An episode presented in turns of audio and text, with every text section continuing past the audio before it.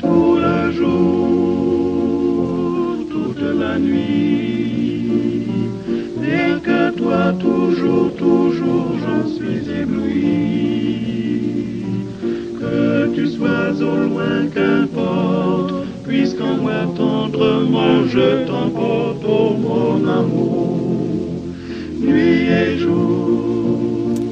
Bonsoir à tous et bienvenue dans le Classic Club. Tous les soirs de la semaine, 22h en direct depuis l'hôtel Bedford à Paris au 17 rue de l'Arcade et chez vous jusqu'au bout de la nuit en passant par le site francemusique.fr en podcast et en réécoute. C'est une véritable légende vivante comme on dit, bien vivante. Pourtant, faut dire elle a commencé tellement jeune. À 4 ans, c'était une pianiste prodige. À 8 ans, elle s'était exilée à Paris pour rencontrer tellement de monde. Wilhelm Kempf, Nadia Boulanger, Richter, Rubinstein et j'en passe. Elle nous racontera ça et bien d'autres choses en première partie de programme. Idil Biret sera ma première invitée ce soir.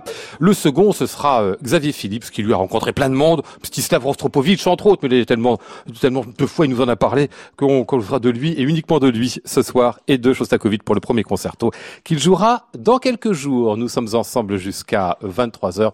Bienvenue à tous dans le Classic Club.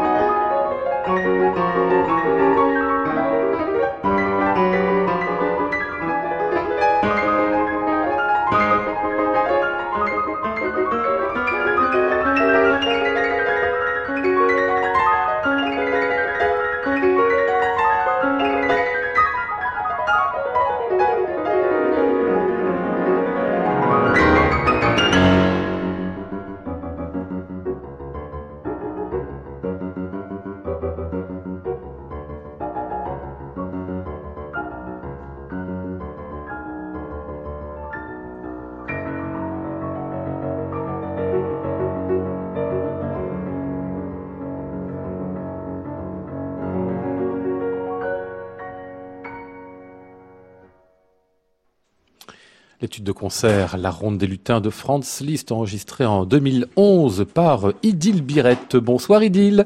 Bonsoir. Merci de venir nous voir ce soir. On va parler avec vous de plein de choses. Un coffret de disques qui paraît 130 disques d'un coup, tous ceux que vous avez enregistrés en studio, en tout cas, qui reparaissent en une grande série. Cette petite sélection-là, un concert la semaine prochaine. Beaucoup d'actualités. Où est-ce que vous vivez d'ailleurs maintenant? Est-ce que vous vivez en France ou en Turquie?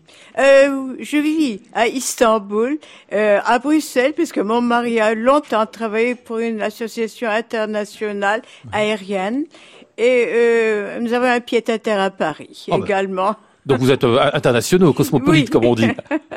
vous avez été très tôt d'ailleurs international puisque je disais tout à l'heure, à 7 ans, c'est bien sept ans que vous êtes venu à Paris, alors que vous étiez vraiment une enfant. Hein. Euh, C'est-à-dire que j'ai commencé à jouer lorsque j'avais l'âge de deux ans et demi, trois ans, euh, en entendant la musique autour de moi. C'est-à-dire ma mère jouait du piano et nous avions beaucoup de parents qui faisaient de la musique, beaucoup de musique de chambre également. Alors j'ai simplement imité ce que j'entendais.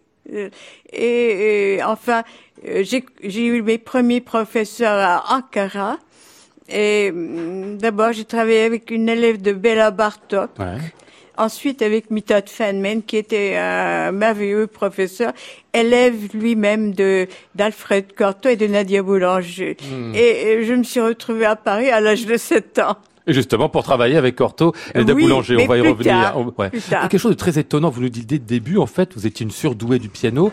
C'est l'approche du clavier qui était très facile pour vous, en fait. Pas nécessairement le rapport avec les partitions. Immédiatement, vous étiez dans quelque chose qui était euh, l'improvisation et la reproduction de ce que vous entendiez. Oui, c'était longtemps, j'ai eu du mal à apprendre à lire la musique parce que euh, je trouvais que c'était beaucoup plus simple de jouer ce que j'entendais. Bah oui. N'est-ce pas? Et, et, évidemment, j'ai dû apprendre et j'ai compris qu'il fallait absolument euh, savoir lire la musique, mais tout de même, ça, euh, ça a pris un peu de temps. Mhm. Et tous vos professeurs, j'ai l'impression, de toujours euh, chercher à vous encadrer un peu, parce que tout au long de votre enfance, vous avez été quelqu'un très, très, libre. Euh, autrement, je pense que j'aurais pu facilement être très indiscipliné. Ah oui? Oui, je crois. Pourtant, vous êtes une famille très corsetée, hein? Oui, mais euh, vous savez, il faut beaucoup de discipline tout de même, intérieure et aussi, mais ne pas perdre la spontanéité. Ouais. Ça, c'est très important. Alors, quelqu'un qui était très corseté aussi, qui vous a bien tenu, c'est Nadia Boulanger.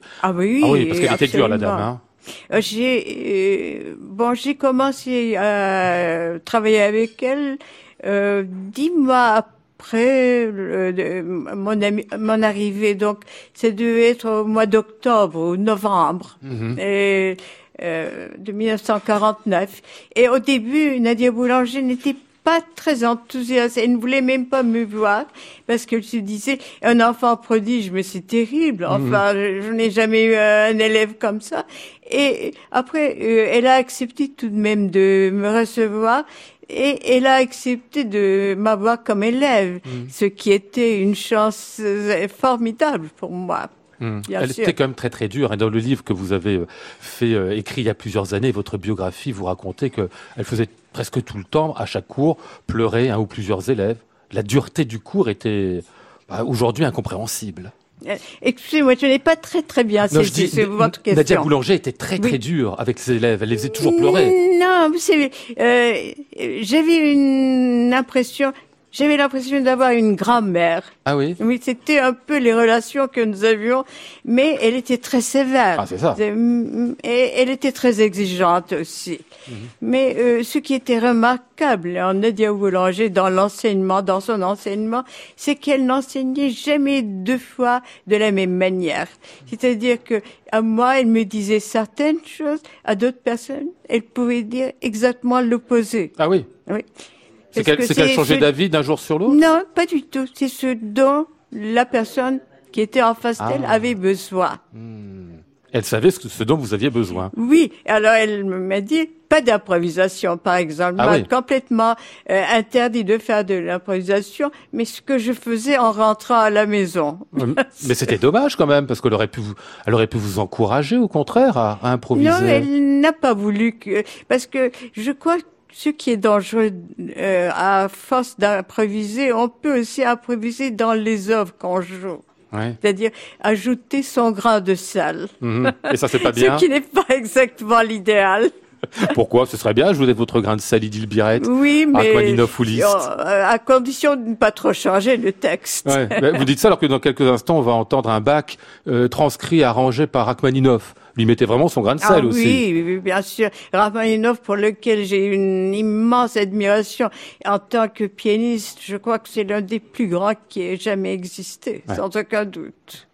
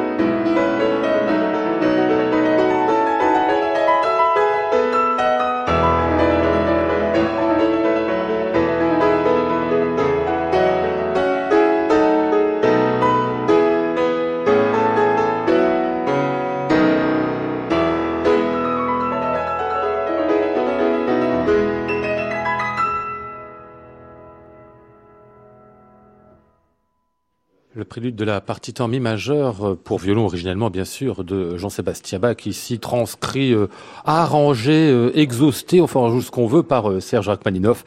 Et joué donc par Idil Biret en 1991. Je note que sur ce coffret que j'ai face à moi, Idil Biret, Best of Idil Biret, ça paraît chez IBA, on retrouve en six disques plein de choses de vous et dont des transcriptions vous avez faites vous-même, par exemple d'un Brahms, ce qu'on a sur le sur ah le même disque. Vous avez transcrit aussi et composé vous-même? Oui, j'ai fait encore j'ai transcrit les deux symphonies, troisième et quatrième symphonie de Brahms. Ah oui.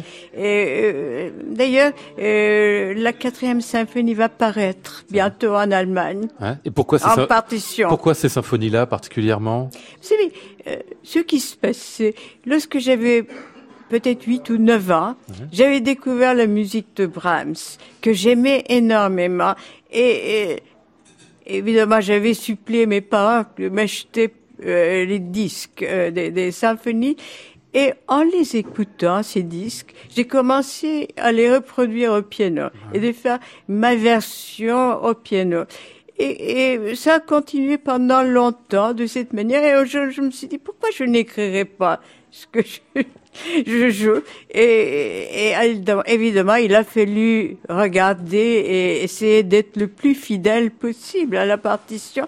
Mais aussi, il faut que ça, ça sonne au piano, ce mmh. qui n'est pas évident. Mmh. Vous êtes une romantique, dit le Birette. Hein. Ça, c'est la méthode Franz Liszt. Hein on écoute les choses et puis on les transcrit comme ça. Oui, mais en, tout cas, ce qui était curieux, c'est quand on a demandé, j'avais deux versions, la version écrite que j'avais envoyée à l'édition, qui allait, enfin, qui s'intéressait à, la transcription, et aussi la version que j'avais jouée. Mhm. Et euh, ils m'ont demandé la version que j'avais jouée et non pas la version écrite. Mhm. Enfin, que j'avais euh, un je m'étais inspirée de la version pour deux pianos de, de, de, de Brahms et essayer d'en faire une synthèse. Et c'est ainsi que j'ai dû refaire tout un travail pendant un mois, travailler d'arrache-pied pour vraiment euh, reproduire ce que j'avais fait au mmh, piano. Mmh. Drôle d'exercice, tout ce ça. qui n'était pas facile. Ouais. Xavier Philips, bonsoir. Bonsoir. Euh, pendant qu'on écoutait ce, ce Rachmaninoff, euh, vous me racontiez une histoire, enfin commenciez à me raconter une histoire entre Nadia Boulanger, dont on parlait il y a un instant, euh, et Astor Piazzolla. Oui, effectivement, Astor Piazzolla euh, avait travaillé avec Nadia Boulanger. Je ne sais pas de, de quelle manière, s'il s'agissait de travail au piano ou s'il ou s'il lui montrait ses compositions, mais je sais que euh, effectivement, il avait montré des compositions, mais qui étaient du style classique. Et euh, Nadia Boulanger trouvait pas ça extrêmement convaincant, mais elle avait décelé chez lui un talent particulier, et elle lui a dit mais est-ce que vraiment c'est ce que vous faites et c'est ce que vous aimez faire? Parce que je ne vous sens pas à l'aise dans, dans, dans, ce, dans cet exercice. Il lui a dit non, c'est, c'est pas ça, euh, c'est pas ça ce que j'aime faire. Euh, alors montrez-moi ce que vous ce que vous aimez faire. Et à ce moment-là, il lui a montré ce qu'il faisait, le tango, c'est-à-dire le, le, le tango d'après, euh, après l'époque de Carlos Gardel, le tango revisité par lui-même. Et à ce moment-là, elle lui a dit, mais c'est ça qu'il faut que vous fassiez. Alors c'est pas, pour dire, le style naturel de, de Nadia Boulanger, quoi, les choses qu'elle devait naturellement aimée. Elle, oui, et puis je pense aussi, comme euh, comme le disait Madame, c'est qu'elle avait un talent, euh, un talent de pédagogue. Euh, ça, ce sont les vrais pédagogues, c'est qu'ils ne s'adressent jamais de la même manière à tous les élèves. Sinon, ce sont des dictateurs. Et je pense qu'elle devait avoir une, elle devait être particulièrement exigeante, mais tous les grands pédagogues sont très exigeants, peuvent être très durs parfois, mais c'est parce qu'ils sont durs aussi euh, vis-à-vis d'eux-mêmes.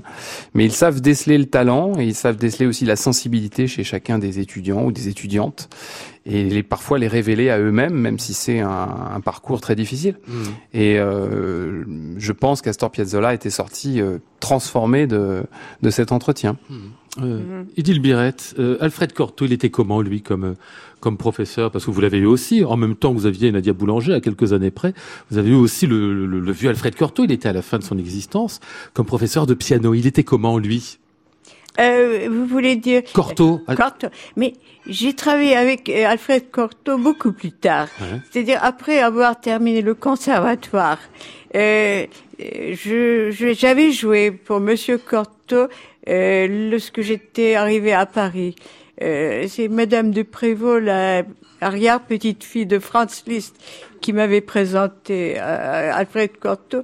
Mais à l'époque, euh, je ne sais pas, euh, je crois qu'il n'habitait pas euh, régulièrement à Paris. Il était. Euh, euh, après, j'ai su qu'il venait chaque mois à Paris, mais qu'il habitait en Suisse mmh. plutôt.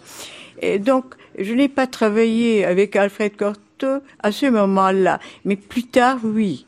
Et après avoir terminé le conservatoire, donc ça devait être dans les années euh, 59, 60. Ah ouais. Il était comment comme professeur alors? Ah, il était très sévère. Oui, oui. Et moi j'avais l'impression euh, complètement erronée parce que j'avais été à plusieurs de ses cours d'interprétation.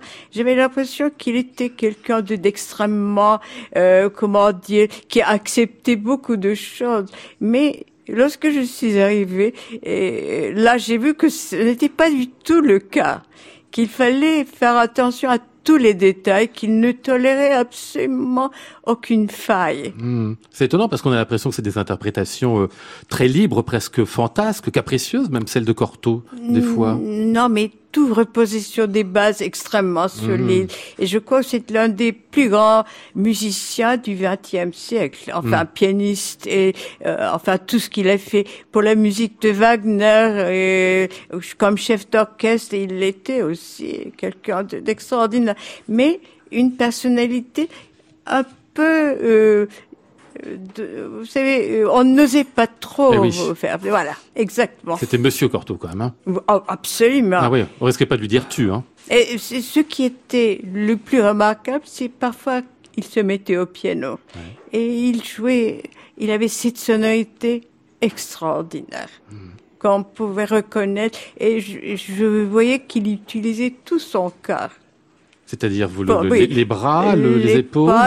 il prenait l'énergie, même je pense euh, euh, par euh, oui un contact. Ah par les pieds, c'est ça, et ça remontait. Oui, oui, oui. C'est curieux ça. Et aussi une respiration. Ah C'était absolument remarquable, mais assez intimidant, mmh. en définitive.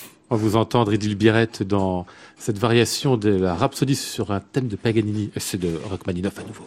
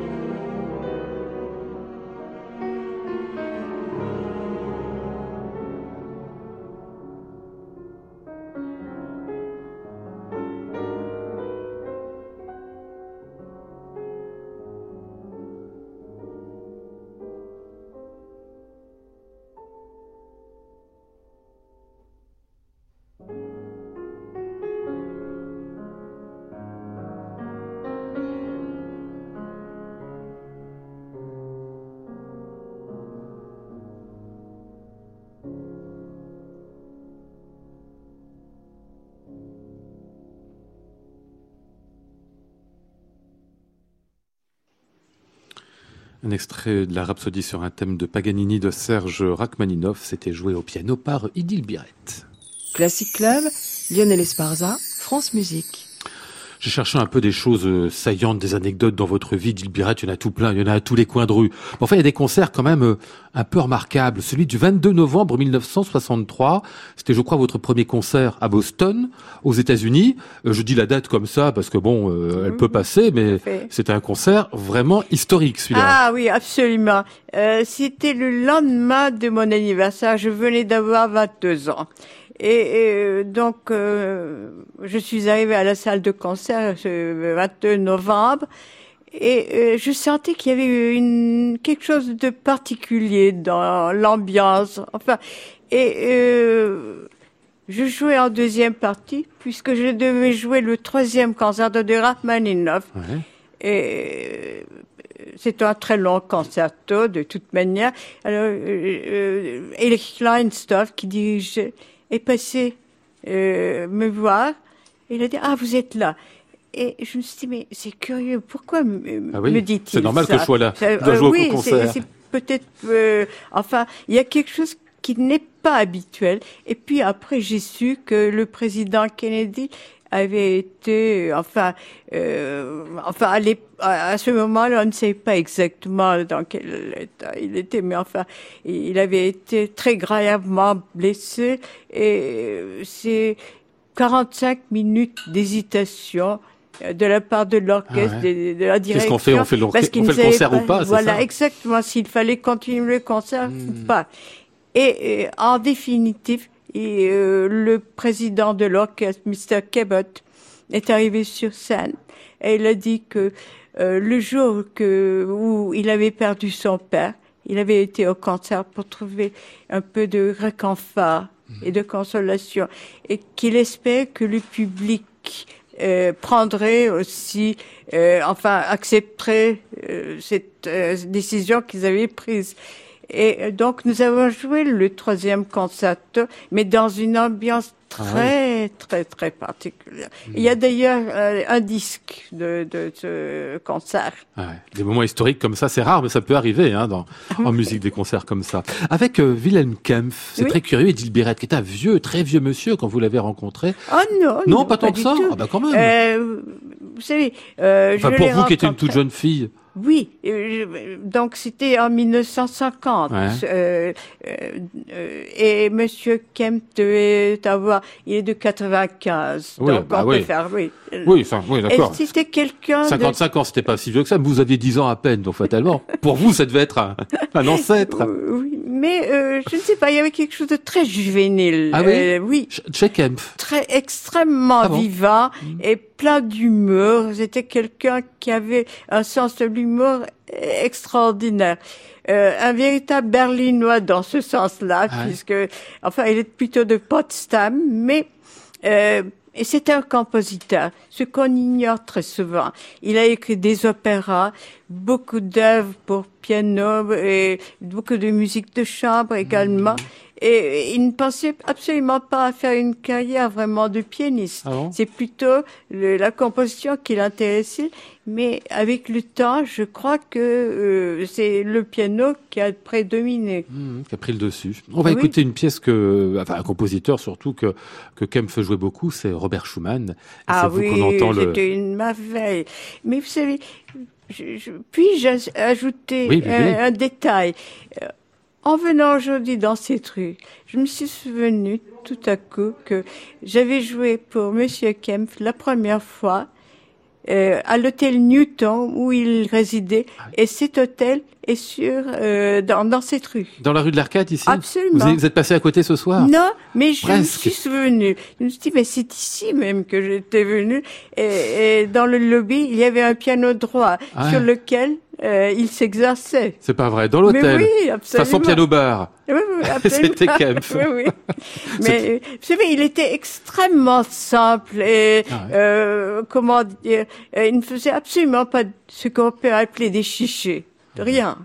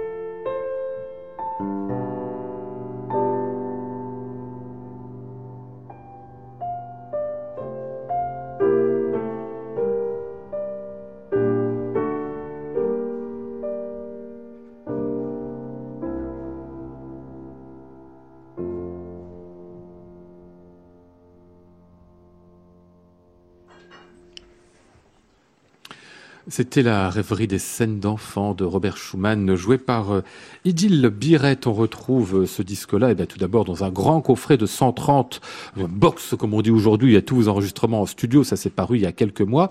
Puis il y a cette sorte de compilation en six disques, Idil Biret, avec des extraits que vous avez choisis vous-même, je crois, hein, dans toute cette discographie qui est la vôtre. Euh, c'est sur un label qui s'appelle IBA, je ah dis IB comme Idil Biret Archive, c'est ça Voilà, hein exactement.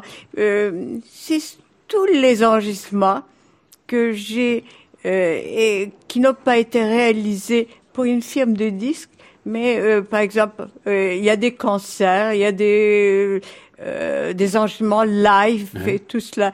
Et le logo que vous pouvez voir est une représentation d'un ange d'Albrecht Dürer. Ah oui.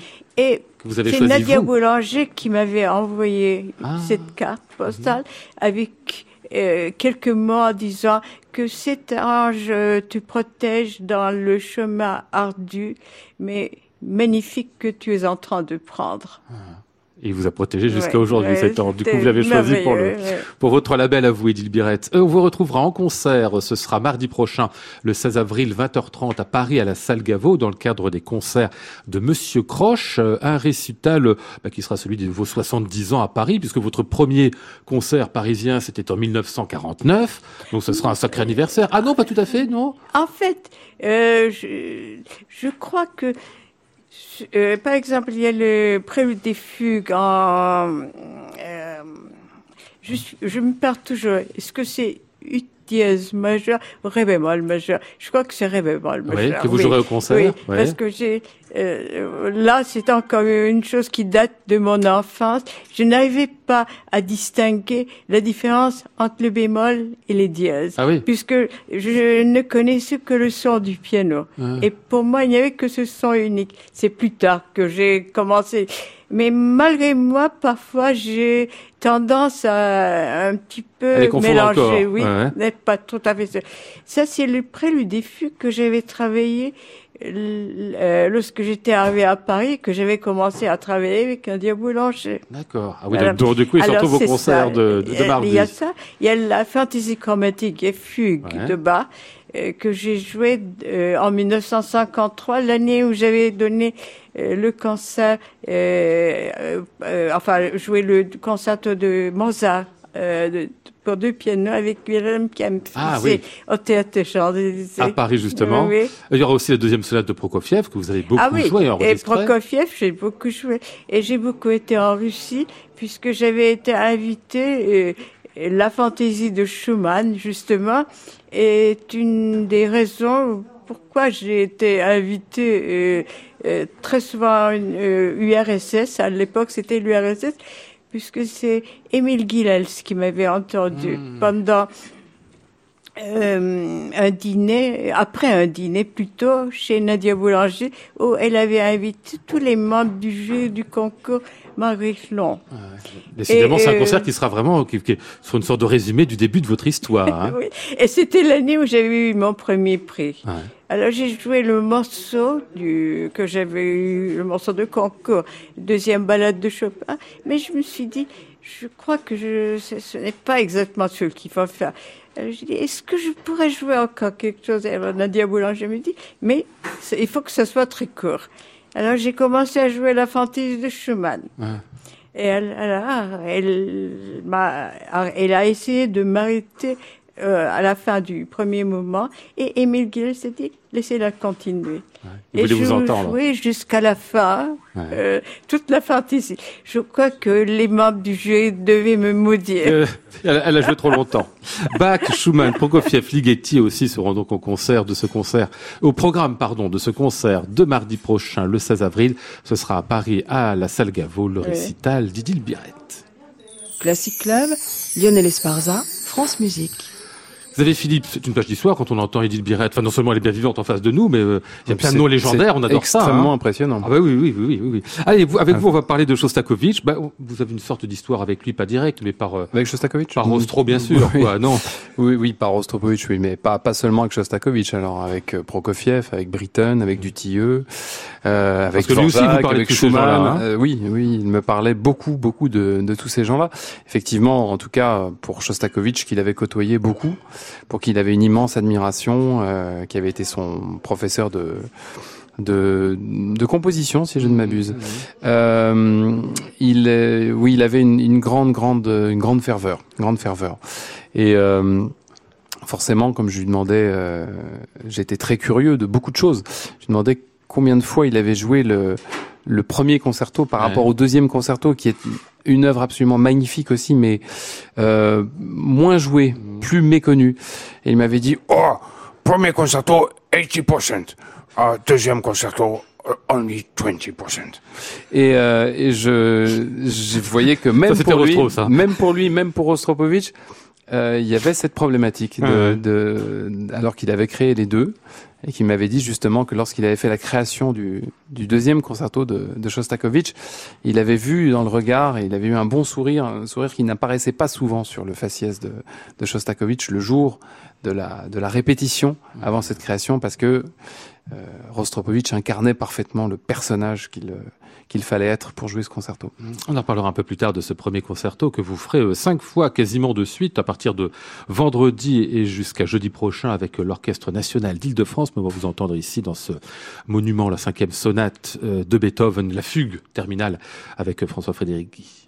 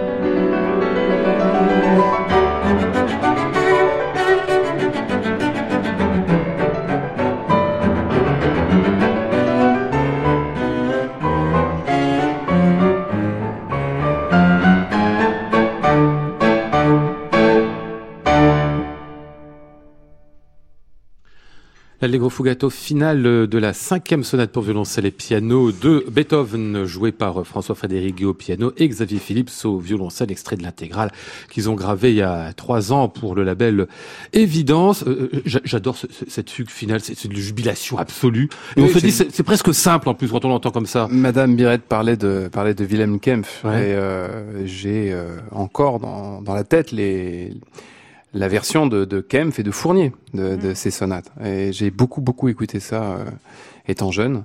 Et j'étais en train de me dire, on est très très loin de, de ça, de ces tempi, bah, parce que les tempi de, de Fournier et de Kempf étaient beaucoup plus assis, mais c'était des hommes euh, probablement un peu plus âgés qu'on ne l'était quand on a quand on a enregistré ça nous-mêmes, mais pour autant, je ne, je ne renie pas. Euh, ah bah non, faut surtout pas. Que oui. nous avons fait. Oui. Euh, mais, encore une fois, le bonheur qui en sort de ce que de cette mais c'est justement, c'est aussi. C'est aussi, euh, je, je, pensais à cette version justement de Kempf et de Fournier parce qu'on ressent aussi cette jubilation mais euh, on la ressent avec euh, avec une autre euh, un autre tempo, une autre une, un autre battement de cœur, mais elle est toujours là et c'est ça qui est extraordinaire chez Beethoven, c'est que ça appelle plein de d'interprétations de, différentes. Et ce qui est étrange, c'est que ça se fait même un peu paradoxal avec une technique, donc une fugue très très serrée, mhm. qui serait peut-être la plus austère, la plus sévère qui soit. Mais dire, ça n'empêche pas. Mais c'est là le talent aussi de François Frédéric, c'est que c'est qu'il n'a pas peur, justement, par rapport à cette fugue qui est si difficile pour le piano. C'est lui qui m'a qui m'a proposé ce que je n'aurais jamais osé proposer moi-même, ce, ce, tempo euh, qui est si euh, si enjoué, qui semble ça semble facile sous les doigts, parce que lui-même, euh, mmh. François Frédéric jubile justement lorsqu'il lorsqu'il joue ça. Mmh. Et ah, c'était un grand voyage ce, ce, disque. Mais comme on dit maintenant, justement, lorsqu'on se retrouve toujours avec beaucoup de bonheur pour jouer ensemble et notamment du Beethoven, après cet enregistrement, il y a comme des choses qui se sont dénouées tout naturellement. Il y a une espèce de, de chemin qui s'est fait et, euh, et, on se dit ah ben dis donc, il faudrait qu'on enregistre. On est, c'est bien hmm. ce qu'on fait maintenant. Parce que l'intérêt d'un enregistrement, c'est vrai que c'est même si vous aviez déjà fait beaucoup de concerts avant, tout d'un coup, il est comme si l'œuvre devait trouver une sorte de maturation express. Quoi, oui, bah, il y, a, y a, hein. en fait, il y a, c'est ce qui se passe euh, lors d'un enregistrement. Il y a une telle concentration comme ça sur le sur le moment. Ah oui on essaye de tendre vers une, une perfection qui évidemment euh, n'existera jamais, qu'on n'atteindra jamais, mais euh, on se retrouve dans une espèce de, de suprême exigence, euh, surtout lorsqu'on joue du Beethoven.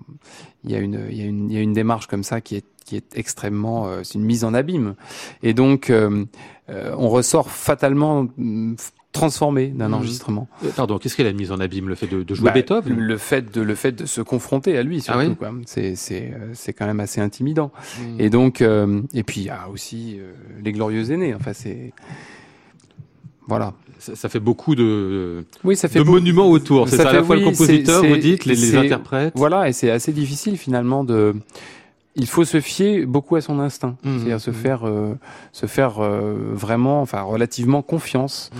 Et euh, je crois que c'est le cas. On a eu beaucoup de bonheur à, à graver, à graver cette musique parce qu'on a été, on s'est entraîné l'un l'autre. Voilà. Et les trios, ce sera pour quand?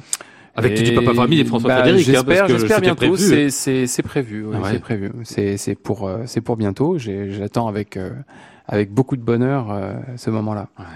Euh, la première, le premier pardon concerto euh, de Shostakovich avec euh, Xavier Phillips et la chef d'orchestre Shion Song à la tête de l'Orchestre national d'Île-de-France. Ce sera donc pour cinq concerts à partir de vendredi Blanc-Ménil, dimanche à Villeparisis, mardi à Argenteuil, jeudi à Rungis, jeudi suivant la semaine prochaine le 18 avril à la Cité de la Musique à Paris. Vous allez avoir cette chance quand même de jouer en fait le même concerto à quelques jours d'intervalle, enfin cinq fois en moins de dix jours quoi, ce qui est une une expérience assez étrange. Hein, ah quand bah, même. Moi, c'est une expérience que je trouve extraordinaire. Alors après, physiquement, quand vous dites euh, vous allez avoir la chance, j'espère être encore vivant euh, jeudi soir prochain. Mais c'est jamais que 25 minutes de musique à chaque fois, c'est pas. 25 minutes. Oui, ah. Il y a des minutes qui semblent plus longues que d'autres. Mais surtout quand vous sortez de la, la cadence, euh, qui est un mouvement, un mouvement en soi, parce qu'en fait, on dit que c'est un concerto en, en, trois mouvements, mais c'est faux. C'est un, un, véritable concerto en quatre mouvements, parce que la cadence qui est écrite par par Shostakovich constitue un mouvement mmh. euh, en soi et euh, c'est une là pour le coup c'est une véritable course à l'abîme et euh, il y a toujours un peu ce c'est le même scénario finalement dans le concerto pour violon le premier concerto qui euh, dans cette que j'ai toujours dans le, la tête dans cette version de, de David Oistrakh et il y a la, il y a le même comment dirais-je la même pulsation quelque chose de, de véritablement effréné mmh. elle se elle se répartie en, en deux, on va dire en deux parties distinctes. Une première qui est plus euh, philosophique, comme aurait dit euh, Stislav Rostropovich, et la deuxième partie est plus motorique. Mmh. Et en fait, elle, elle, elle amène, elle jette plus exactement dans le dans le final. Et euh, c'est, en fait, il y a toujours l'avant et il y a l'après. C'est-à-dire, on, on, se prépare physiquement, on se prépare. Euh, comment dirais-je, psychiquement pour jouer ce concerto, mais une fois qu'on est dedans, on ne sait pas si on va terminer. Ah bon? Non, vraiment. C'est-à-dire, c'est euh, en fait, je n'ai jamais eu d'autres impressions ouais. en jouant ce concerto. Jamais. Même en étant parfaitement préparé, euh, euh, en étant vraiment très en forme physiquement. C'est un concerto qui demande tellement mmh. sur le plan sur le plan physique, sur le plan psychique, au niveau des émotions, que sincèrement, à, à, la, à la, une fois qu'on a terminé la, la, cadence, déjà, une fois qu'on a terminé le premier mouvement, on est, on est très, comment dirais-je, très entamé physiquement. Mmh. Euh, après, après les émotions du deuxième mouvement euh, et cette cadence infernale, mmh. c'est le cas de le dire, euh, le final arrive comme une espèce de de doux supplice. Mmh. Et euh, c'est non, je vous assure, c'est assez compliqué. Il vont arriver les cinq jours avec euh, presque un peu d'affolement. Euh, le final, non, ben, je sais bien. Le final de ce premier concerto, c'est ce que vous avez choisi d'entendre, Xavier Phillips.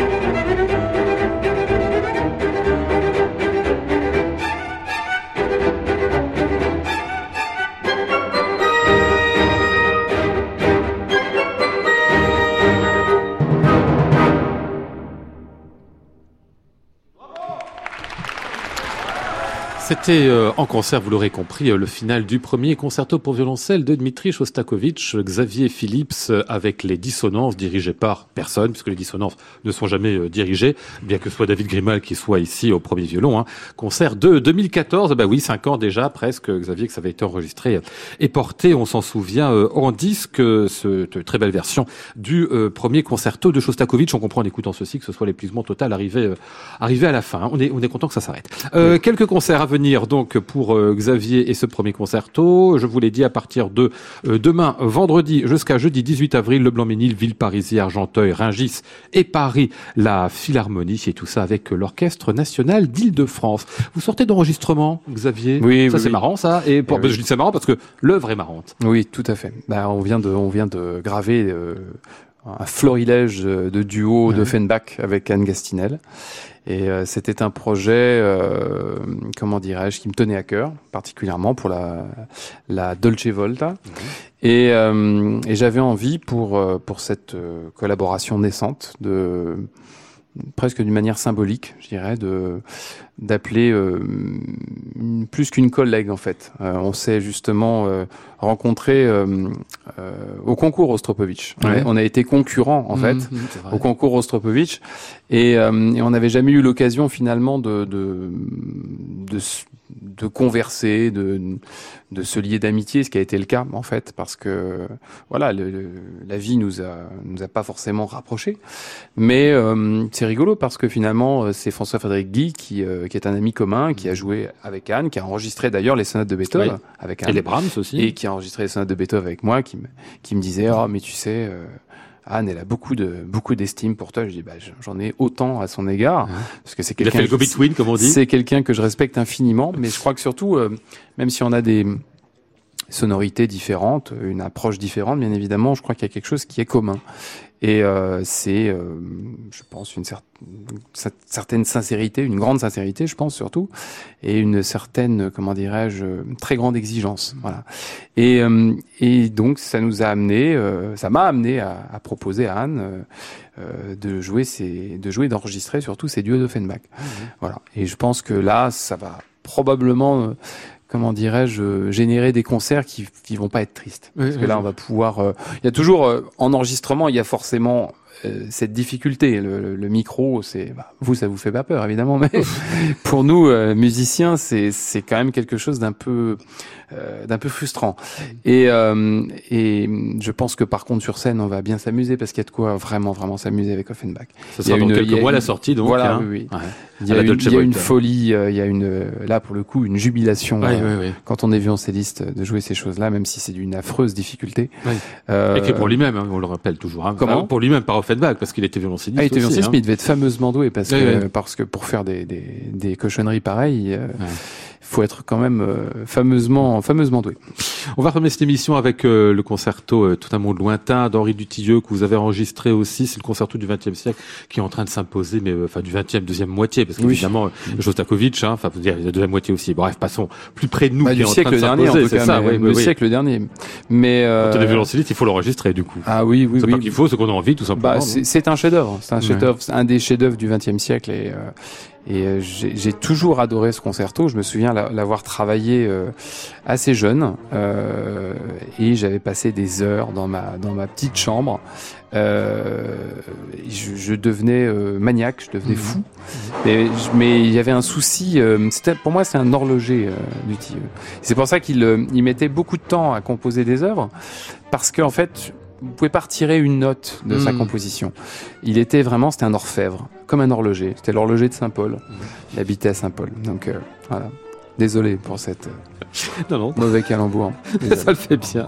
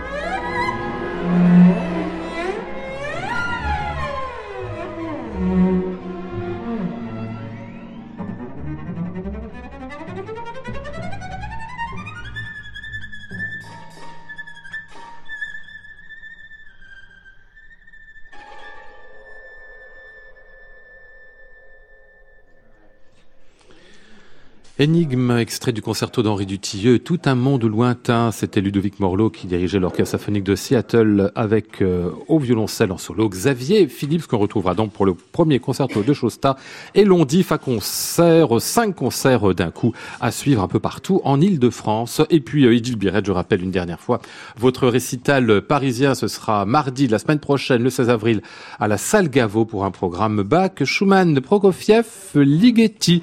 Eh bien, merci à tous les deux de votre visite. Merci, Merci beaucoup.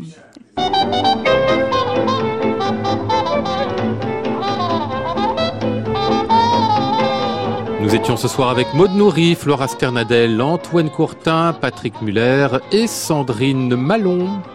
Voici le ciel peuplé de ces moutons blancs, voici la mer troublée, spectacle troublant. Je vous retrouve demain vendredi pour le Club des critiques. Nous parlerons du postillon de Longjumeau, mais aussi de Lady Macbeth. J'entends la ville qui me dit bonsoir, et moi sur le quai de la gare, je dis de mon mieux des mots d'adieu. À réécouter sur francemusique.fr.